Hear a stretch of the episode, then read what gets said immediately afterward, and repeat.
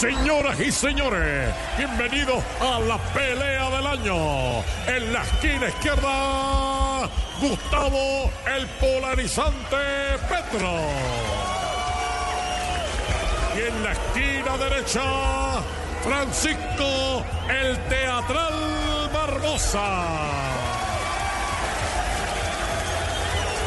Ambos se enfrentan en la categoría de los pesos pesados en una lucha de poderes y por el cinturón QMA. O sea, ¿quién manda aquí? Entonces, si el presidente quiere un enfrentamiento con la institucionalidad colombiana, yo estoy listo a darlo en cualquier momento.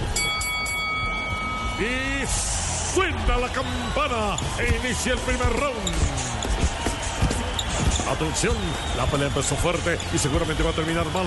Vemos en el ring un gran choque de trenes. Ataques van y ataques vienen. Atención, Barbosa lanza el primer jump de derecha. La paz total se convirtió en una paz criminal. Opa, ese fue un gran golpe bajo. El polarizante Petro se defiende como puede. Se cubre el pecho, se cubre la cara y busca a quien le cuide la espalda y lanza tremendas acusaciones. Lo advierto. El fiscal en su desespero va a intentar coger presos e iniciar procesos a varios de ustedes.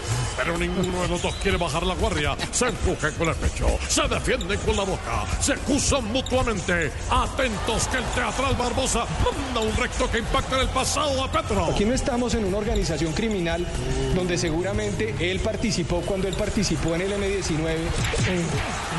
Petro se queja por un golpe de cabeza. Ataca por los costados, entra por la izquierda. No quiere darle ninguna gabela y mucho menos darle la razón. Él no tiene la competencia por investigarme.